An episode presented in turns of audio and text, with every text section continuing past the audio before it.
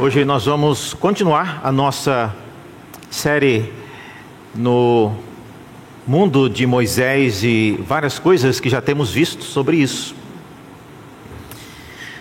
A mensagem de hoje tem o seu as suas atividades no guia de pregação, a página 59. Se você está nos visitando e não tem um guia de pregação, não sabe do que se trata, é só levantar a sua mão que um diácono irá colocar na sua mão agora. Ali duas pessoas ali no canto, um casal ali, por favor, os diáconos. Êxodo no capítulo 32 é o texto que temos hoje. Êxodo 32.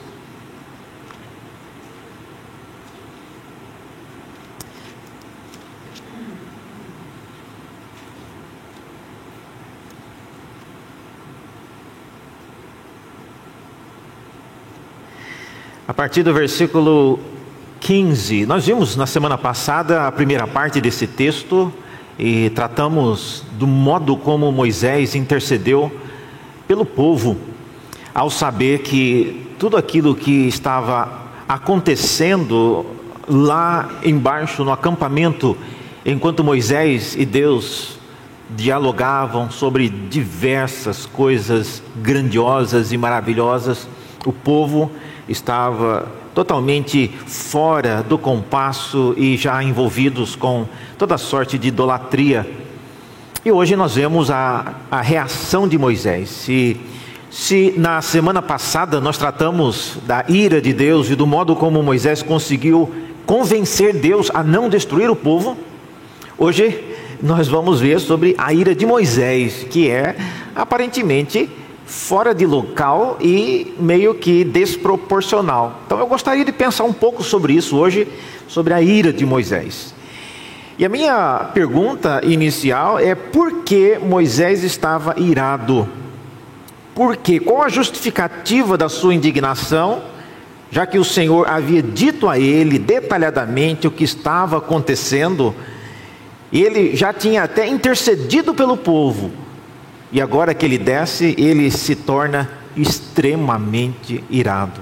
Vamos ler o texto então que trata sobre isso. Êxodo no capítulo 32, a partir do versículo 15, nós lemos assim: E Moisés voltou-se e desceu do monte com as duas tábuas do testemunho nas mãos, tábuas escritas de ambos os lados, de um e do outro lado estavam escritas. As tábuas eram, eram obra de Deus também, que o que estava escrito tinha sido escrito pelo próprio Deus, esculpido nas tábuas. E quando Josué ouviu a voz do povo que gritava, ele disse a Moisés: Há um alarido de guerra no arraial. E Moisés respondeu: O que eu ouço não é alarido de vencedores e nem de vencidos, mas o alarido de pessoas cantando. E logo que se aproximou do arraial e viu o bezerro e as danças, Moisés ficou muito irado. E ele arremessou as tábuas de pedra das suas mãos e quebrou-as no pé do monte. E pegando o bezerro que tinham feito, queimou-o e o reduziu a pó que espalhou sobre a água e deu de beber aos filhos de Israel. E depois Moisés perguntou a Arão: O que foi que esse povo fez a você para que você trouxesse sobre ele tão grande pecado? E Arão respondeu: Não fique irado, meu senhor. Você sabe que este povo é propenso para o mal, pois me disseram: Faça para nós deuses que vão adiante de nós, pois quanto a este Moisés, o homem que nos tirou da terra do Egito, não sabemos o que lhe aconteceu. Então eu lhes disse: Quem tem ouro, tire-o. E eles o deram para mim, e eu lancei no fogo, e saiu este bezerro. E quando Moisés viu que o povo estava sem controle, pois Arão o tinha deixado à solta para vergonha no meio dos seus inimigos, pôs-se em pé à entrada do arraial e disse: Quem é do Senhor, venha para mim. Então se ajuntaram a ele todos os filhos de Levi, aos quais ele disse: Assim diz o Senhor, o Deus de Israel: Cada um ponha a espada na cintura, passem e tornem a passar pelo arraial de porta em porta, e cada um mate o seu irmão, o seu amigo e o seu vizinho. E os filhos de Levi fizeram segundo a palavra de Moisés, e naquele dia morreram três mil homens.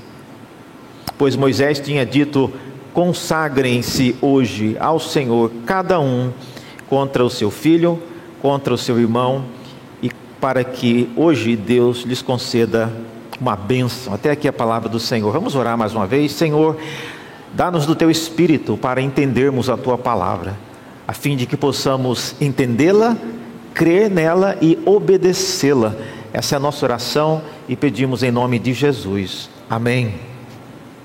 Meus irmãos, de volta à pergunta: por que Moisés está tão irado? Ele não sabia o que estava acontecendo? Ele já não tinha até intercedido pelo povo lá no monte antes de descer? Qual é a razão da indignação de Moisés? A ira de Moisés, manifestada nesse momento, ao ver o bezerro de ouro sendo adorado, pode revelar duas coisas. Ou ele subestimou a gravidade da situação quando Deus descreveu o cenário, falando o que estava acontecendo, ele não imaginou que era tão grave assim. E agora, ao ver, ele fica realmente exaltado, fica fora de si. Ou, outra opção, é que ele subestimou a sua reação ao ver o povo naquela situação. Uma das duas coisas aconteceu, porque o fato é que Moisés, após ter intercedido por Deus, em favor do povo diante de Deus, agora ele está transtornado com a situação. E a ira de Moisés nesse momento, irmãos, é surpreendente, pois ele acabara de lidar com a ira de Deus. É, é isso que eu acho interessante. Ele havia lidado com a ira do próprio Deus e convencido Deus a não destruir o povo. E agora, olha só, Moisés está tomado de fúria, ele irá encabeçar um movimento que culminará na morte de 3 mil pessoas. Isso porque ele já pediu para Deus perdoar o povo. Portanto, por que ele não consegue lidar com a sua própria ira? Qual, o que, que está acontecendo com Moisés aqui nessa situação que nós acabamos de ler? Essa é a pergunta que está nas entrelinhas desse texto e eu gostaria de pensar com os irmãos nessa noite. Há pelo menos três coisas aqui que eu queria trazer a atenção dos irmãos para começarmos a entender um pouco essa ira de Moisés. A primeira delas tem a ver com as tábuas da aliança. No versículo 19, vocês viram que as tábuas da aliança são mencionadas, e hora que ele aproxima-se do arraial, ele viu o bezerro de ouro, a primeira coisa que ele fez foi quebrar as tábuas da aliança. Ainda que ele tenha visto o bezerro primeiro, mas o primeiro ato dele é pegar essas tábuas e quebrá-las no monte Sinai, no pé do monte. Algumas coisas sobre essas tábuas. Por que, que isso é importante? Por que, que eu acho que isso é um dado importante? Se você olhar, olhe, olhe na sua Bíblia comigo, logo antes de Moisés descer, no capítulo 31 ainda, no versículo 18, volte uma página, veja quando Deus havia terminado de falar com Moisés, antes de contar sobre o que estava acontecendo, já foi dito: que quando o Senhor acabou de falar com Moisés no Monte Sinai, deu a ele as duas tábuas do testemunho, tábuas de pedra escritas pelo dedo de Deus. Olha só o que, nós estamos lidando. E isso é, é, importante porque essa informação irá se repetir várias vezes. Então, de fato, era um, um artefato nobre, é, era algo sui generis. Não existe, irmãos, em nenhum outro local na Bíblia toda algum objeto, alguma placa, alguma é, tabuleta que o próprio Deus tenha escrito com o dedo dele. Como que ele escreveu, eu não sei. Eu só sei que a Bíblia fala e fala mais de uma vez que as tábuas da aliança foram escritas por Deus. Ah, Muito bem, ele fala isso no versículo é, 31, 18. Mais adiante, quando ele começa a descer do monte, veja lá no capítulo 32, 15, que é o que nós lemos hoje. 32, 15 fala que Moisés voltou e desceu do monte com as duas tábuas do testemunho nas mãos, e novamente é repetida a informação: tábuas escritas de ambos os lados. Ah, então, muitas figuras que a gente vê por aí em gravuras, é, que aparecem somente de uma face, não é verdade. O texto fala que as tábuas elas eram escritas de ambos os lados, na frente e no verso. E também continua dizendo que elas foram escritas, e é repetido, vocês viram? Ambos os lados, de um lado e do outro. Então é realmente uma ênfase de que estava é, escrita dos dois lados e ainda acrescenta o dado de que as tábuas eram obra de Deus. Também o que estava escrito tinha sido escrito pelo próprio Deus, esculpido nas tábuas. Meus irmãos, não tem como ser mais enfático de que aquelas tábuas foram de fato miraculosamente escritas com o dedo de Deus. A última vez que eu lembro ter visto Deus escrevendo alguma coisa foi naquele episódio na, nos dias de Daniel, quando Daniel lá na, diante da corte, ele é informado que uma mão como de mão é, de, de, Deus escrevia na, na caiadura da parede. E, mas fora isso, nós não lembramos de nenhuma outra ocasião onde Deus teria escrito alguma coisa. Então, é, isso é mostrado aí de que a a, a tábua da aliança, ela tinha essa importância. Mais adiante, no capítulo 34, no versículo 1, você verá que aí já é depois que a aliança havia sido renovada, depois que o Senhor deu a chance de restaurar aquilo que havia sido quebrado. Olha só o que é dito no capítulo 34, no versículo 1. Então o Senhor disse a Moisés: corte duas tábuas de pedra, como as primeiras. Interessante que agora é, é Deus que manda Moisés cortar. Deus não mandou Moisés quebrar. Agora você vai ver o tanto que é difícil lapidar uma pedra como essa e corte duas pedras. É Deus quem vai escrever. Viram aí? Eu escreverei nelas o que? As mesmas palavras que estavam nas primeiras tábuas que você quebrou. Só para deixar bem claro, Moisés é lembrado aí de, dele ter quebrado isso. Então, observe, irmãos, que Deus irá escrever as mesmas palavras. Agora, se você está pensando, reverendo, qual é a relação entre as tábuas da lei e a ira de Moisés? Não estou conseguindo entender aí por que, que as tábuas da lei têm a ver com a ira de Moisés. Tem a ver, irmãos, pelo menos por três razões que eu vejo aqui. As tábuas, elas eram um tipo de, eu chamo aqui um tipo de recibo. É um contrato entre Deus e o povo. As tábuas da lei era um recibo comprovando que o povo aceitou o que Deus havia oferecido. Antes de fazer aliança, Deus perguntou: "Vocês querem obedecer e seguir os meus mandamentos?" Vocês se lembram disso? Nós já lemos aqui. O povo disse: "Tudo o que o Senhor falou, nós faremos." As tábuas eram um recibo comprovando que o povo prometeu obedecer. Um, era também um recibo comprovando que o povo tinha um novo status diante de Deus, de nação santa, povo de propriedade exclusiva. E agora, olhar para aquelas tábuas era olhar para uma, é, um, uma triste lembrança de um grande privilégio que foi jogado no lixo. Então, chegar diante do povo com aquelas duas tábuas miraculosamente esculpidas com os dedos de Deus era realmente uma triste lembrança. É, é como se você olhar para um carnê com 46 parcelas para pagar de um carro que foi roubado.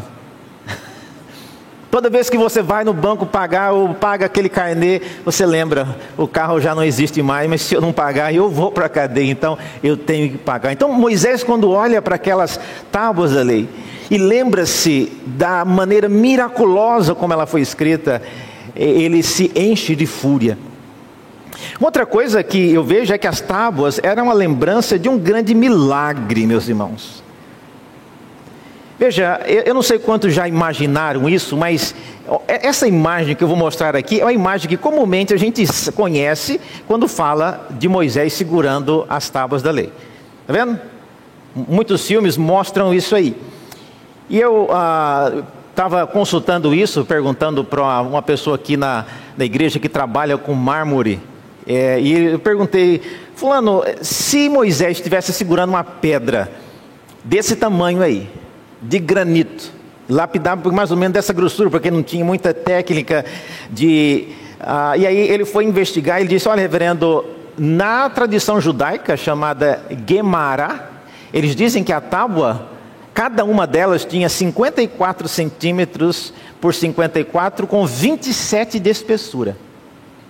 Se esse fosse o caso, essas tábuas caberiam é dentro da arca, só que cada uma delas pesaria 227 quilos, porque é de pedra.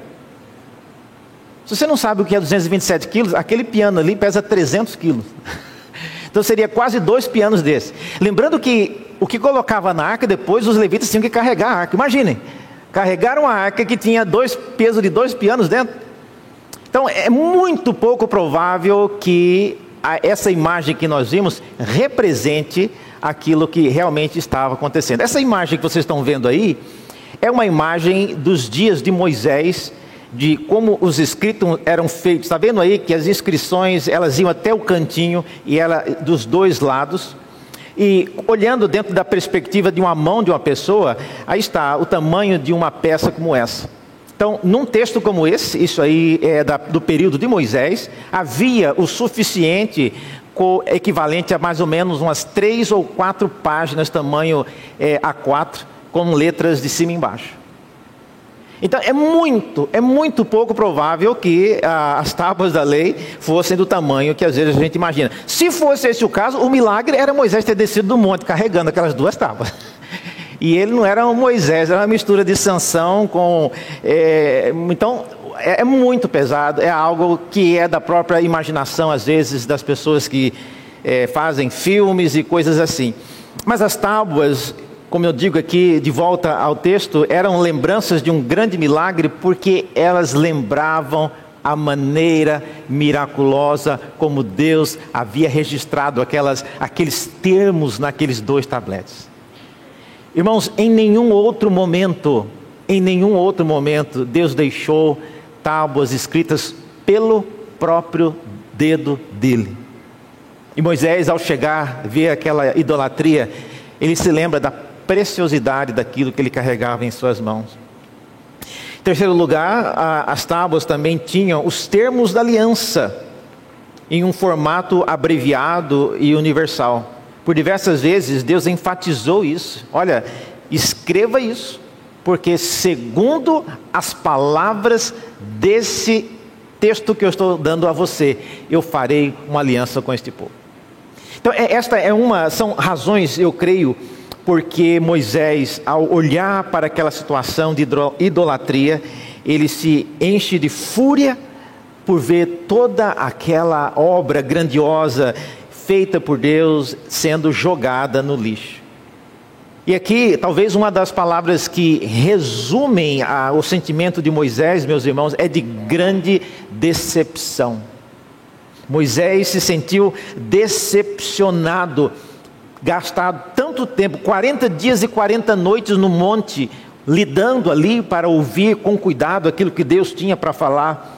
Tanto esforço desprendido em subir o monte, depois descer de lá, tantos é, planejamento glorioso de como seria a habitação de Deus, o tabernáculo e todos os detalhes do tabernáculo, tudo isso agora não vale absolutamente nada por causa do povo ter é, iniciado o processo de idolatria do bezerro de ouro. Então é realmente algo decepcionante. E a decepção é um sentimento que no ser humano ele é aguçado quando você observa alguém jogando fora uma oportunidade preciosa. E Moisés não conseguiu conter a sua decepção e aquilo acendeu a sua ira. Agora, irmãos, pense comigo. O que é que você acha que Deus estava pensando ao ver a reação de Moisés? Deus poderia estar dizendo: Olha, Moisés, você acabou de me convencer aqui de não me exaltar, de acalmar da minha ira para não destruir o povo, e eu estou admirado de você agora. Especialmente depois de tudo que você me disse a respeito de salvar a pele do povo, e agora você quer comê-los vivos. Meus irmãos, Moisés é um exemplo de mediador, mas felizmente ele não é o nosso mediador. Se Moisés fosse o nosso mediador e visse o modo como eu e você às vezes desobedecemos à lei do Senhor, ele quebraria aqueles tabletes na nossa cabeça. Graças a Deus, porque Moisés não é o nosso mediador. E essa é uma da razão, então, as tábuas da lei, descer do monte carregando aquele testemunho de uma aliança com Deus e ver todo o esforço sendo jogado no lixo é algo realmente decepcionante e aquilo certamente causou a ira em Moisés. Então, esse é o primeiro motivo. Ele descer dali com as tábuas da lei. Segunda coisa que eu vejo é o próprio bezerro de ouro, não é mesmo? Não tem como a gente fugir disso. O bezerro de ouro é o segundo elemento que eu creio ter influenciado muito na ira de Moisés e após ele ter quebrado as tábuas, é dito que logo que ele se aproximou, no versículo 19 nós lemos, né? Ele se aproximou do arraial e viu o bezerro e as danças, e Moisés ficou muito irado. Veja, eu, embora ele tenha primeiro visto o bezerro, eu tratei dos tabletes da lei primeiro porque foi a primeira coisa que ele fez. Ele arrojou aquilo no chão e quebrou. Em tese, irmãos, ah, nada disso era novidade para Moisés, como eu já disse. Ele já sabia do que estava acontecendo. E por que então ele se ira de maneira tão grandiosa? Veja, algumas coisas, se você olhar no relato, veja no versículo 20, quando Moisés começa a reagir, é dito que ele pegou o bezerro que eles tinham feito, queimou-o isso já mostra um pouco, e alguns comentaristas dizem que talvez o bezerro não fosse de ouro maciço, mas fosse de madeira e revestido de ouro. Não tem como você queimar o ouro. Ah, então, senão teria que sido derretido, mas ele queimou, reduziu a pó, espalhou sobre a água e deu de beber aos filhos de Israel. Olha, aí eu tiro o chapéu para Moisés. Lembrando que Moisés é uma pessoa e a população ali, dos que eram acima de 21 anos, a Bíblia fala que era 603.550 homens com mais de 21 anos. Moisés sozinho fazer isso é uma proeza, mas veja, quando Moisés vai recontar isso adiante, lá em Deuteronômio 9, depois vocês podem ver, ele não menciona exatamente esse fato que ele deu de beber, mas diz que ele espalhou aquele ouro ralado, queimado sobre as águas, e depois as águas que saíam do monte foram levadas a rio abaixo. Certamente, irmãos, Moisés não deu, não fez o povo ficar em linha. Agora todo mundo aqui numa fila, cada um vai tomar uma colherada desse desse, dessa água misturada com uh, ouro queimado e seja lá o que tinha naquela água. É, não deve ter sido isso. O rei Uzias, quando resolveu também destruir alguns dos ídolos que tinha no seu reino, no segundo livro dos reis, no capítulo 23, ele diz que ele também queimou alguns ídolos, destruiu, ralando-os e depois só que ao invés de jogar sobre as águas, Josias é dito que ele jogou sobre o, túmulo de algumas pessoas. Então, é, é uma expressão semelhante, né, de mostra a destruição. Fazer beber aqui, que exatamente seria, significaria isso? É bem provável, irmãos, que Moisés tenha ralado esse animal, queimado, destruído e jogado sobre as águas. E a ideia de beber é que eles tiveram que até beber a água que havia sido contaminada por esse, esse ato de Moisés. O que é que significa o símbolo disso, de queimar, destruir, ralar e jogar sobre as águas? Significa uma destruição total, sem chances de tentar reconstruir as peças, tentar colar aquilo que foi quebrado. Lançar sobre as águas é um gesto simbólico de mandar para longe do povo aquilo que estava no meio deles. E no caso de Josias, que ele lançou sobre os sepulcros, é também é uma, um gesto de falar que você vai sepultar aquela prática. Mas para Moisés, todavia, a sua ira ao ver o bezerro de ouro foi aguçado por causa da lembrança, irmãos, daquilo que o Senhor já havia lhe mostrado no monte. E aí aqui, os irmãos têm que olhar na perspectiva de Moisés. Moisés está descendo do monte e ao ver o bezerro de ouro, ele se lembra de que ele já tinha visto, olha, ele já tinha visto como seria o tabernáculo, ele já tinha visto como seria o candelabro, ele já tinha visto como seria a arca da aliança, ele já tinha visto todas essas coisas, e na segunda parte de Êxodo, quando Moisés está conferindo a construção do tabernáculo, várias vezes você verá a expressão, e eles fizeram tudo conforme o Senhor havia mostrado a Moisés. Então, parece que Moisés ele tinha tido algum tipo de preview, ele tinha visto alguma coisa de como seria cada uma daquelas coisas. E agora, descer do monte e olhar aquilo era realmente decepcionante e levava realmente uma pessoa à ira. E essa perspectiva de Moisés, somente ele tinha. E daí a sua ira. E embora possa parecer uma coincidência, olha só, enquanto o povo estava pedindo para Arão construir algo que fosse adiante deles, simultaneamente Deus lá em cima do monte, conversando com Moisés, estava dando instruções para construir algo que iria na frente deles também, que era a Arca da Aliança. Vocês sabiam disso? Veja, há um texto muito interessante que mostra o, o, papel da arca da aliança, que muitos acham que a arca ficava só socada, enfiada dentro do tabernáculo, ninguém podia ver. É, não, ela, ela tinha um papel importante. Números, no capítulo 10, esse é um texto que tem inclusive uma oração tão bonita de Moisés, Números, no capítulo 10, a partir do versículo 33. Números é, o segundo livro depois de Êxodo, Êxodo, Levítico e Números, Números 10, no versículo 33, nós lemos assim: É dito que assim partiram do monte do Senhor e caminharam durante três dias, e a arca da aliança do Senhor ia adiante deles durante esses três dias. Vocês sabiam disso? O acampamento andava e a arca ia na frente. E por que, que ela ia na frente? Diz o texto: para encontrar um lugar de descanso para eles. Olha só. Então a, a arca era como se fosse um, um radar.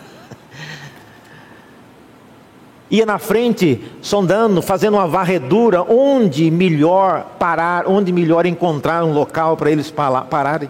E isso era tão profundo que diz aí que juntamente com a arca, a nuvem do Senhor pairava sobre eles dia e de noite, quando partiam do arraial. E quando a arca partia, olha o que, que Moisés falava. Ele dizia, é a oração que ele fazia sempre que a arca começava a é, mover, ele, ele dizia: Levanta-te, Senhor, e sejam espalhados os teus inimigos, e fujam diante de ti os que te odeiam. Era a oração que ele fazia toda vez que a arca levantava e começava a caminhar. E quando a arca parava, Moisés tinha outra oração. Ele dizia: Volta, ó Senhor, para nós os milhares de milhares de Israel. Então era uma dinâmica muito simbólica, irmãos. A arca não era um objeto guardado a sete chaves apenas, mas era um objeto que representava o Deus que ia na frente deles. Pois bem, é isso que Moisés viu e agora ele desce do monte e vê lá aquele bezerro, simbolizando o que eles queriam que fosse algo que fosse adiante dele. É muito diferente. O bezerro de ouro seria um objeto da idolatria que acompanharia o povo indo na frente. A arca era diferente. A arca é que ia na frente e o povo acompanhava a arca. Então, são duas coisas bem distintas. Daí a ira de Moisés ao ver aquela criação apócrifa, sem qualquer sentido, substituindo aquilo que de maneira tão maravilhosa Deus já havia idealizado e já mostrado para Moisés em detalhes. Em terceiro e último lugar, eu acho que uma outra coisa que levou Moisés a perder as estribeiras foi a anarquia do povo. Olha, isso foi realmente marcante. Moisés, é, no terceiro elemento aqui, ele diz que ah, quando ele viu, veja aí, ah, versículo 25, especialmente, sublinhe uma expressão aí. É dito que quando Moisés viu que o povo estava sem controle, sem controle, pois Arão tinha deixado a solta para vergonha no meio dos seus inimigos. É, é, isso foi Moisés, então, ele se põe na entrada da tenda é, do, do, acampamento e começa a, a, última tentativa de fazer colocar o, o povo nos eixos. Veja, por exemplo, que ao abordar Arão, eu acho interessante isso, quando Moisés vai falar com Arão, por que, que você fez isso? E Moisés ouve aquela resposta que parece absurda. Arão fala: Não, eu joguei lá o ouro e saiu isso aí. Moisés não quis nem, nem prosseguir no argumento e ele já mudou-se para lidar com o povo. Mostrando por causa disso a gravidade do que estava acontecendo. E os versículos então 25 e 26 mostram isso. O povo sem controle e se tornaram vergonha no meio dos seus inimigos. E aí Moisés então vai para frente na entrada do acampamento e diz, né? é, quem é do Senhor, venha até mim. E então se ajuntaram a ele todos os filhos de Levi. Há duas coisas que eu queria que vocês observassem aí. Primeiro, o que, que significa o povo estar sem controle? Significa sem liderança, nem Arão, nem Moisés, nem os líderes, ninguém mais conseguia frear o que o povo estava fazendo. É, é, geral, é realmente uma multidão já em pânico, desesperado, fazendo cada um o que dava na cabeça. Segundo, sem controle significa é, sem limites. A adoração do bezerro de ouro culminou em algum tipo de diversão promíscua. É por isso que o texto fala que eles se assentaram para comer e beber e depois se levantaram para divertir. Essa palavra divertir que aparece no texto é uma palavra que tem sim uma conotação extremamente negativa. Então, quando Moisés desce do monte e vê o bezerro sendo adorado, eu não tenho como dizer isso e por isso eu não, eu não entro muito nessa área, mas muitas pessoas acham que o povo estava nu e não era apenas uma adoração qualquer, mas tinha outros tipos de atividades acontecendo ali. Então, daí a expressão se tornou vergonha, porque o que eles estavam fazendo era, era mais do que simplesmente adorar. E o povo estava sem controle realmente. Uma outra coisa que o texto diz e que Moisés ah, observa é que, porque eles estavam sem controle, eles se tornaram vergonha, mas olha só, vocês viram que não é vergonha em relação a Deus, nem a Moisés, nem a Arão, olha, olha a vergonha em relação a quem? em relação aos seus inimigos. Se você olhar no texto, algumas versões é, vão colocar aqui inimigos como aqueles que se opuseram a eles, aqueles que tentariam de alguma maneira contê-los. Então, é, é, bem provável que a, o sentido disso aqui é, seja qualquer pessoa que tentasse pará-los, detê-los, teria que envolver com o ato de vergonha que eles estavam ali ah, praticando, qualquer coisa que era extremamente é, vergonhosa, até de você ir lá para tentar resolver.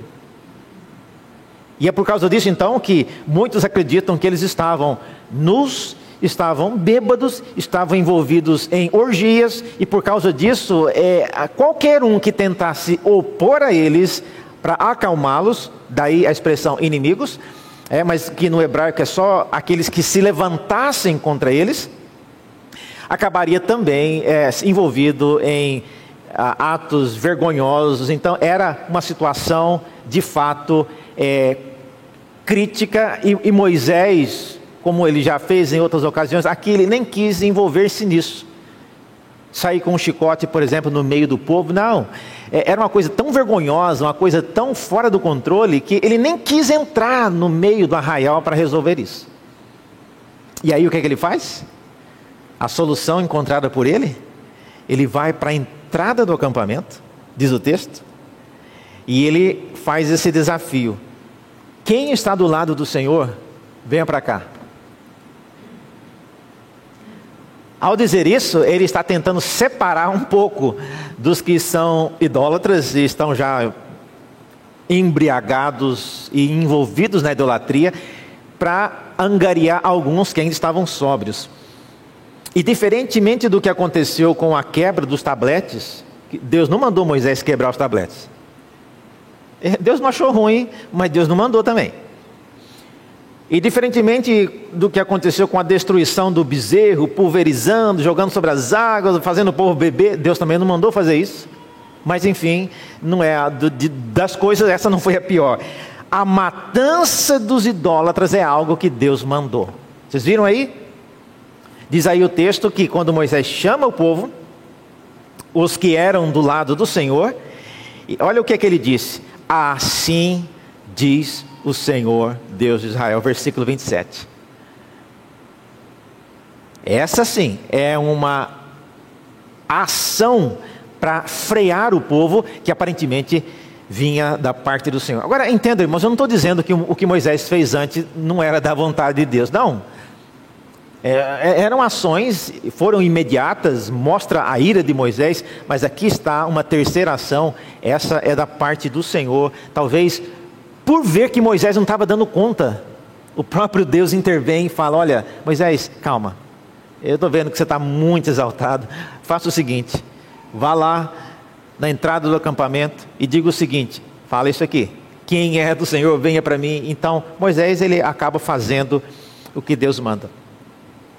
E vocês viram aí no versículo 9, a 29, perdão? A justificativa para o ato era que quem fizesse isso estava consagrando-se ao Senhor contra o seu próximo. Reverendo, o que, é que significa mandar matar o amigo, o próximo, as pessoas, os irmãos? Vocês viram que Moisés pediu para que eles, levitas, levita não é acostumado a mexer com espada. Ah, eles eram colocar a espada do lado. Diferente de desembainhar a espada, sair entrando no acampamento com a espada. É lógico que todo mundo ia correr. Se entrar alguém aqui no, no, meio do culto com uma arma apontada, todo mundo vai abrir, entrar debaixo das cadeiras. Mas se a pessoa entrar com a arma escondida, ninguém vai ver. Então, a, a, a cena aqui é de levitas entrando no acampamento com as armas escondidas, e eles teriam que, meio que de maneira é, quase que sorrateira, ir matando entre. Mas matando os irmãos, como assim? É porque os que não vieram e não responderam ao chamado de Moisés, deduz-se disso que eram pessoas idólatras. E naquela noite diz o texto que esses levitas mataram 3 mil pessoas. 3 mil pessoas. Computando lá do 603, 550 mil, é, hoje de manhã a minha matemática deu uma derrapada lá, no, mas aqui dá mais ou menos 2% apenas, irmãos, da, de todo o povo foi castigado aqui. Então é, é uma quantidade simbólica mas que teve já o efeito de acalmar o povo. Conclusão. O que é que você acha, meus irmãos? O que é que você acha que o nosso mediador, nosso Senhor Jesus Cristo, pensa quando nós caímos e retrocedemos em pecados que sabemos ser totalmente contrários à vontade de Deus. Pense nisso. E olha que, diferente do que aconteceu com Moisés, o nosso mediador, ele teve que ir até a cruz e morrer. Moisés não precisou fazer isso. Moisés não teve que morrer por aquele povo, como Cristo morreu pelos eleitos. Segundo, quando Moisés conta esse caso novamente em Deuteronômio, ele diz: Olha, a obediência de vocês deve ser vista pelos povos como uma sabedoria de Deus. Posteriormente, esse texto foi lido agora na liturgia, mas eu não sei, todos já conhecem o Salmo 90. Eu queria que você, eu vou encerrar com isso, mas o Salmo 90 é, foi escrito pelo próprio Moisés. E olha só o que ele diz no Salmo 90. Olha, vejam as palavras de Moisés, e eu gosto de pensar que Moisés escreveu esse salmo depois desse acontecimento aqui. O salmo é conhecido, mas a partir do versículo 7, por exemplo, olha só, vejam as palavras que Moisés utiliza ele diz: Olha, pois somos consumidos pela tua ira e pelo teu furor conturbados. Pusestes as nossas iniquidades diante de ti, e sob a luz do teu rosto os nossos pecados ocultos. Pois todos os nossos dias se passam na tua ira. Acabam-se os nossos anos como um breve pensamento. Meus irmãos, essa é uma perspectiva que nós deveríamos começar a pensar mais nela os nossos dias se passam diante de um Deus irado. Isso só não respinga em nós por causa do nosso mediador. Se não fosse isso, nós estaríamos correndo risco de vida sempre. E Moisés continua no salmo dizendo: os dias da nossa vida sobem a 70, ou em havendo vigor 80, mas o, o caso melhor deles é canseira e enfado, porque tudo passa rapidamente. E versículo 11: Quem conhece o poder da tua ira e a tua cólera, segundo o temor que te é devido, ensina-nos, Senhor, a contar os nossos dias, para que alcancemos coração sábio. Volta-te, Senhor, até quando estarás indignado? Tem compaixão dos teus servos. Então, eu, eu creio que essa é uma linguagem do salmista, no caso aqui, Moisés, lembrando-se daquilo que ele teve que enfrentar e à luz daquilo que Moisés teve que enfrentar, eu desafio nós todos a pensarmos no nosso mediador, que sofreu e que teve que enfrentar a ira de um Deus com respeito não só ao pecado daquele povo, mas aos peca pecados de todos aqueles que nasceram e que iriam nascer. E nosso Senhor Jesus fez isso de maneira voluntária. Queria orar e depois nós vamos louvar novamente com um cântico que já cantamos, que é um cântico que mostra a nossa gratidão, né? que devemos louvar ao nosso Deus ah, por aquilo que Ele fez. Vamos orar? Senhor, obrigado pela intrepidez do Teu Filho Jesus, pela abnegação e pela vontade que Ele teve de se colocar entre Ti e nós recebendo a ira, o Deus que pertencia a cada um de nós, mas ele, de maneira voluntária, abnegada, recebeu sobre ele mesmo a ira tua por causa dos nossos pecados.